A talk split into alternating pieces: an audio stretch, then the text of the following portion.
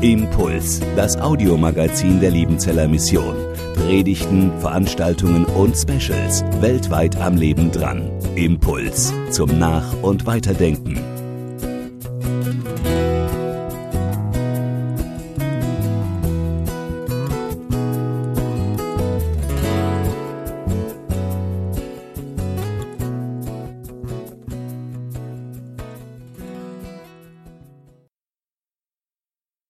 Ja, Lothar, nochmal herzlich willkommen. Schön, dass du da bist. Freut mich sehr.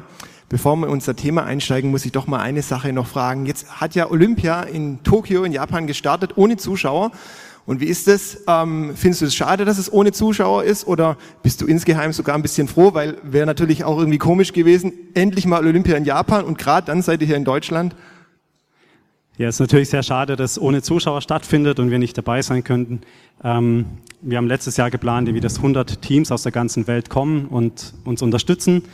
Eins davon kam, das war das Impact-Team von Liebenzell, aber ähm, insgeheim ist ja ist sehr schade, nicht dort sein zu können, aber andererseits bin ich auch ein bisschen erleichtert, weil man so dieses ganze Drumherum, weil man eh nicht zuschauen kann, ähm, das ganze Verkehrschaos, was vielleicht entsteht, dass man das nicht so miterleben muss, das ja ist nicht so schade. In, in, in, Japan seid ihr in Großraum Tokio, genauer gesagt in Inagi. Ihr seid als Jesus-Nachfolger dort im Einsatz und wollt andere dafür begeistern und gewinnen, auch Jesus-Nachfolger zu sein. Also Thema Nachfolge haben wir jetzt ein paar Mal schon gehört, ist unser Thema.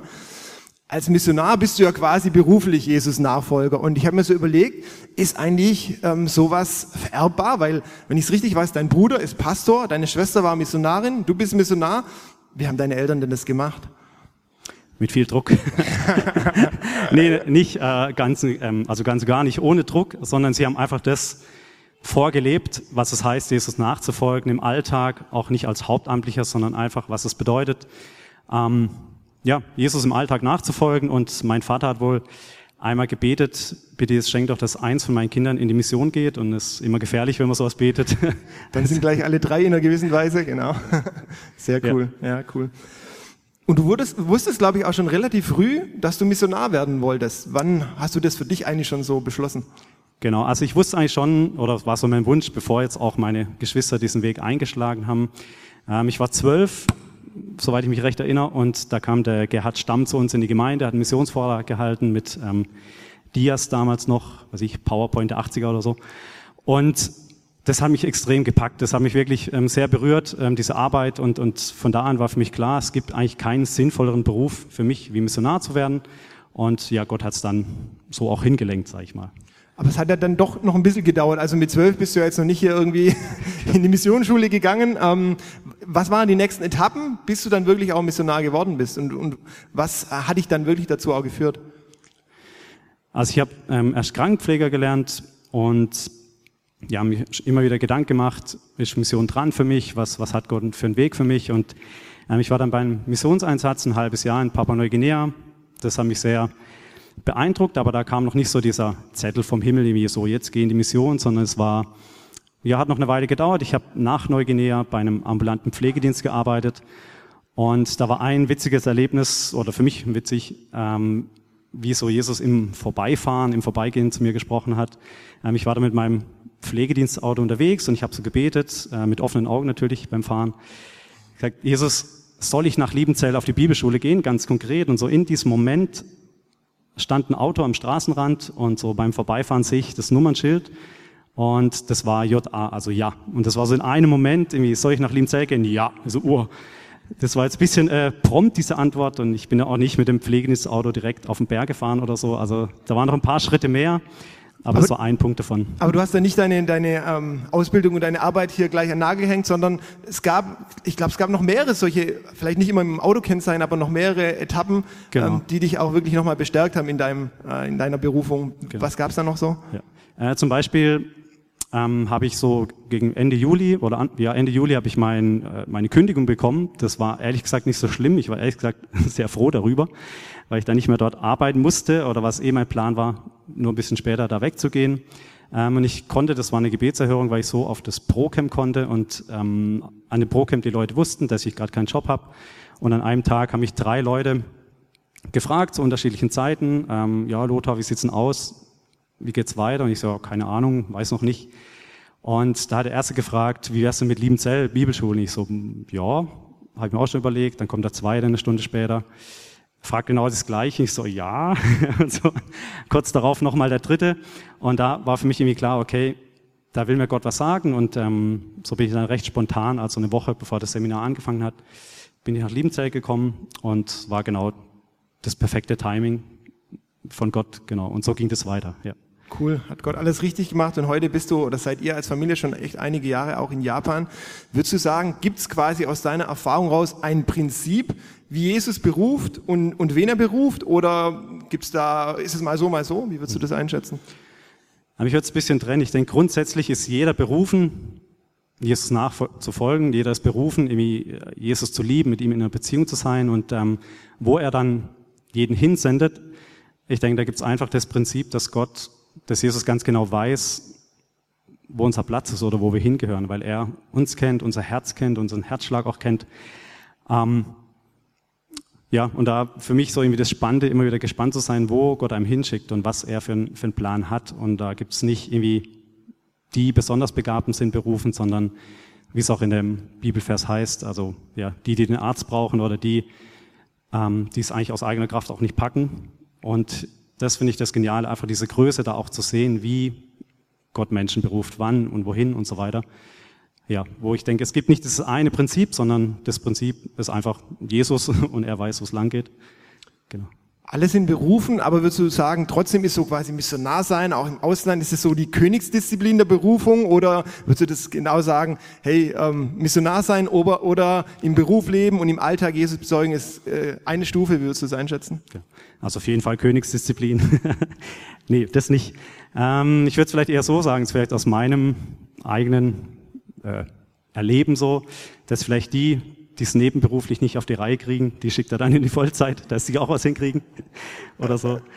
Ähm, ja, Scherz. Nee, ich würde es nicht sagen, das ist die Königsdisziplin oder die Missionare sind wir so eine Stufe höher und haben so eine geistlich höhere Stufe erreicht oder so, sondern eher, ähm, wie gesagt, wir sind alle berufen, Jesus nachzufolgen und da gibt es keine Abstufungen in dem Sinn und ich sehe es als wirklich als Vorrecht, als Geschenk, ähm, das beruflich oder vollzeitlich tun zu können und ja, aber ich sehe da nicht diese Abstufung.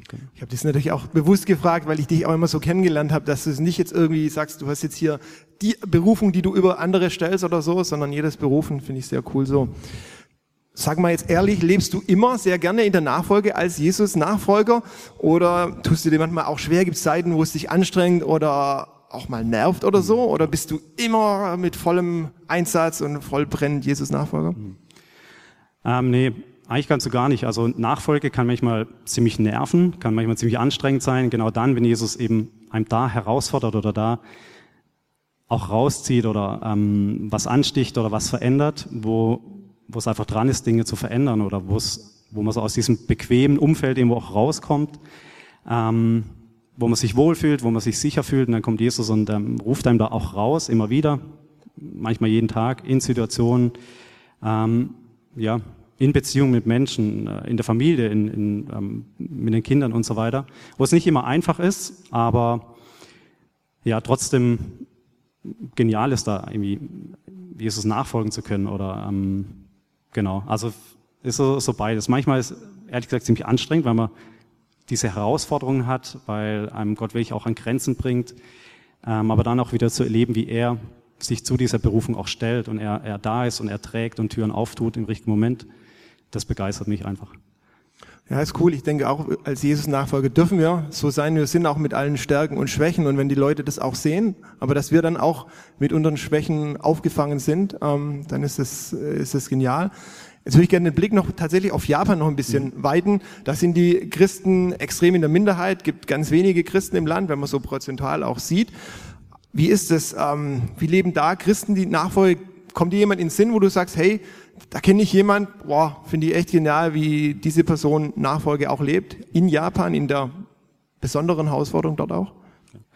Also da kommen zwei Leute in den Sinn, was auch zusammenhängt. Das eine ist ähm, ja eine Frau, die wir im Kindergarten kennengelernt haben, eine Mutter, die sich letztes Jahr dazu entschieden hat, sich taufen zu lassen, die wir taufen durften im Meer, weil wegen Corona das Taufbecken ein bisschen zu klein war. Das war ein sehr bewegender Moment und wirklich bis oder an diesem Tag noch gab es ziemlich Stress auch mit ihrem, Vater, äh, mit ihrem Mann, der dagegen war, dass sie sich taufen lässt. Und sie hat gesagt, nee, auch wenn es die Stimmung ein bisschen trübt, ich, ich entscheide mich dafür, Jesus nachzufolgen und ich ziehe das durch. Und sie hat es durchgezogen, wo der Mann erst nicht so happy war. Und ja, das begeistert mich. Und dann gab es einen jungen Mann aus unserer Gemeinde, der ja auch in den letzten paar Jahren so eine ziemlich starke Lebenswende auch erlebt hat. Und er hatte ähm, gar nicht so lange her den Eindruck von Gott, dass er zu diesem Mann, von dieser Frau, die sich taufen lassen hat, gehen soll und ihm die Füße waschen. Also so wie es Jesus gemacht hat mit seinen Jüngern. Und er war ziemlich nervös und ähm, ja, aber er, er wusste, es ist dran und ist dann dahin gegangen, hat ihm gesagt, hey, ich würde gern die Füße waschen. Und das hat diesen Mann so beeindruckt und war so dieser letzte Punkt, was ihn irgendwie auch, sage ich mal, in diese Nachfolge reingebracht hat. Und hat sich die Füße waschen lassen, hat auch ihm die Füße gewaschen und hat an unserem letzten Sonntag, als wir in der Gemeinde waren, laut gebetet und gesagt, er möchte an Jesus glauben, er möchte Jesus nachfolgen. Und ja, das begeistert mich, dass diese Leute das durchgezogen haben und nachgefolgt sind. Das ist echt genial, weil ich denke so, man könnte natürlich auch irgendwie verzweifeln und sagen, hey, die meisten Menschen in Japan, die glauben nicht an Jesus und ähm, sehen, jeder Einzelne ist es wert und das ist genial und ähm, deswegen ist Mission auch wichtig. Danke dir für deine Hoffnungsstory, die du uns jetzt noch geteilt hast und für deine guten Gedanken zum Thema und jetzt noch für deinen Impuls zum Thema Nachfolge. Ich freue mich drauf. Sehr gerne. Ja, was mich an Jesus begeistert, ist dass er nicht nur an einem Fleck gesessen ist, sondern dass er unterwegs war. Ähm, da ist diese Geschichte, wo er, wo dieser Gelähmte durch, durchs Dach gelassen wird und Jesus heilt ihn und Jesus bleibt aber nicht da an diesem Ort und lässt sich feiern oder bleibt da stehen, sondern er geht weiter, er bleibt in Bewegung, geht weiter zu den Menschen, aber er ist nie gehetzt, er ist nie im Stress und unter Druck, sondern er hat seinen Weg kreuz und quer durchs Land und ja, ist viele Kilometer in seinem Leben gelaufen. Und er war in Bewegung und wie es heißt eben diesem Vers, im Vorbeigehen, Jesus wollte ins Meer, das gefällt mir sehr gut, und im Vorbeigehen, da sieht er diesen Levi am Zoll sitzen. Und ich glaube, dass viele Menschen, dass sie ja, geschaut haben, dass sie so schnell wie möglich an diesem Levi vorbeikommen, durchkommen, dass sie ihre Steuern, die sie zahlen mussten, halt abtreten und ähm, aber so schnell wie möglich wegkommen von diesem Sünder, von diesem Zöllner. Und Jesus ist in Bewegung, aber er kommt ja zum Stillstand, er bleibt stehen. Er sieht im Vorbeigehen, sieht er diesen Levi, aber er geht nicht einfach vorbei, lässt ihn links oder rechts liegen, sondern er bleibt vor ihm stehen, er sieht ihn an, er hält an und er ruft ihn raus. Er ruft ihn in die Nachfolge, folge mir nach. Und er, er zieht ihn raus aus diesem Umfeld, aus diesem Zollhaus. Er zieht ihn nicht raus mit, äh, mit seinen Armen, sondern mit Worten, mit Worten, die treffen, mit Worten, die ja was auslösen, die was in Bewegung setzen. Und er zieht ihn raus aus diesem Sumpf oder aus diesem Schlamm, aus diesem Schlamassel, in dem dieser Levi gesessen ist. Und mir ist eine Geschichte eingefallen aus meiner Kindheit, keine Missionsgeschichte in dem Sinn, aber für mich sehr eindrücklich. Ähm, ich bin auf einem kleinen Bauernhof aufgewachsen in Südbaden und war da schon als kleiner Knirps oft mit meinem Vater oder Großvater im, auf dem Acker unterwegs oder in den Weinbergen und ich, ich erinnere mich an eine ja, Stelle oder eine Begebenheit. Ich war da so ein, äh, an so einem Getreideacker oder Kartoffelacker und da gab so es so ein schönes Matschloch auf dem Boden. Das war nicht kein, kein so richtig nasses Matschloch, aber auch nicht trocken, sondern es war genauso die richtige Konsistenz. Und ich bin so auf dieses Matschloch und habe so angefangen, da so links und rechts mit meinen Füßen so zu, zu treten irgendwie und bin dann immer so ein Stück weiter eingesunken in diesen Matsch und immer weiter, immer weiter so. Und immer habe ich gemerkt, ups, äh, ich komme hier gar nicht mehr raus. Also egal, wie ich gezogen habe, ähm, das ging einfach nicht. Ich bin einfach festgesteckt und nicht mehr rausgekommen.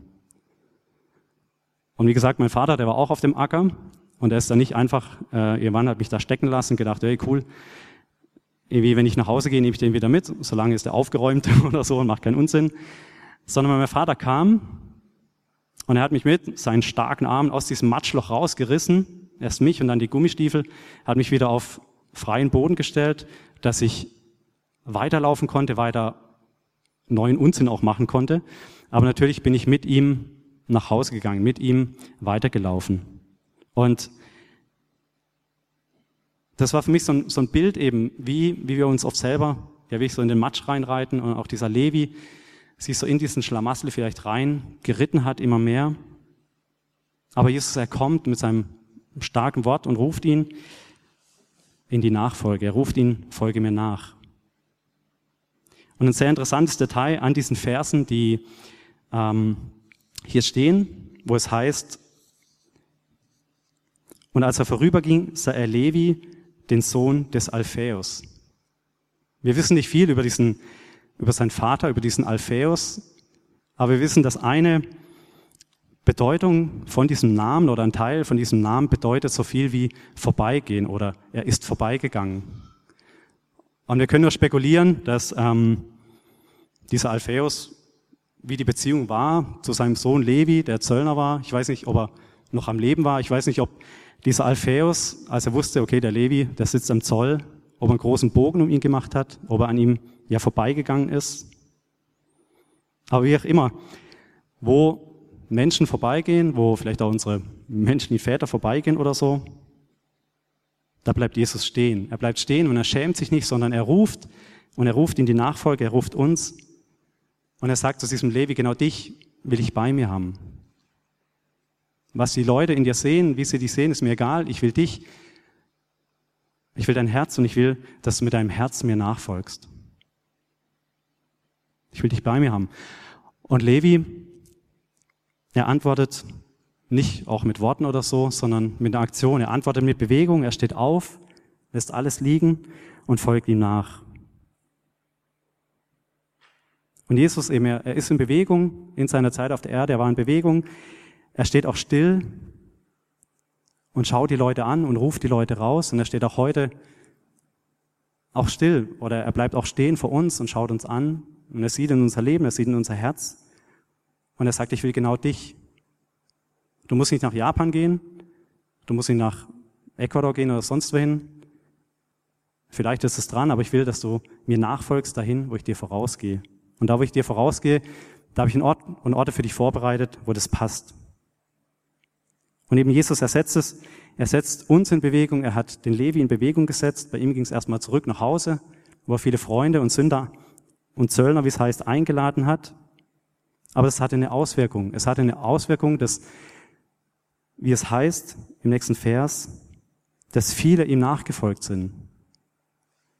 Levi wurde berufen, er hat sein Leben geändert, er ähm, ist dahin gegangen, erstmal nach Hause, wo Jesus ihn haben wollte, und dadurch sind viele Menschen Jesus nachgefolgt. Und ich glaube und bin überzeugt, so ruft Jesus uns auch heute, auch wenn ja so eine Heartbeat-Staffel auch wieder vorbei ist, dass trotzdem unser, unser Herzschlag Nachfolge ist, dass unser Herz für Nachfolge schlägt, da wo wir sind, in unserem Alltag. Und es gibt nichts, was uns mehr herausfordert und es gibt auch nichts, was schöner ist, als es zu erleben, Jesus hinterherzugehen, da wo er uns hinschickt. Ja, mein Impuls oder mein, meine Challenge, meine Herausforderung, mach Nachfolge zu deinem Herzschlag, nicht nur zum kleinen Zucken vom kleinen Finger oder so, sondern wirklich 60 Mal die Minute, 100 Mal die Minute, 180 Mal die Minute Nachfolge. Das Nachfolge der Herzschlag ist. Und lass dein Herz zu verschlagen, Jesus heute hinterher zu gehen. Es lohnt sich. Ich möchte beten. Jesus, ich danke dir, dass du Leute berufst wie Levi, die ja wirklich tief im Schlamassel gesteckt sind. Und ich danke dir, dass du uns auch rufst, ob wir in einem frommen Elternhaus aufgewachsen sind oder nicht. Du stehst vor uns, du schaust uns an und du willst unser Herz und ich bitte dich, dass wir mit unserem Herz dir verschlagen, dir nachzufolgen. Hilf uns da dabei und lass uns das erleben. Ja, einfach wie, wie genial das ist. Vielen Dank. Amen. Impuls ist eine Produktion der Liebenzeller Mission. Haben Sie Fragen? Würden Sie gerne mehr wissen? Ausführliche Informationen und Kontaktadressen finden Sie im Internet unter www.liebenzell.org. Die Liebenzeller Mission produziert ebenfalls das Fernsehmagazin Weltweit am Leben dran. Informationen zur Sendung und zum Empfang gibt es unter www.weltweit-magazin.de.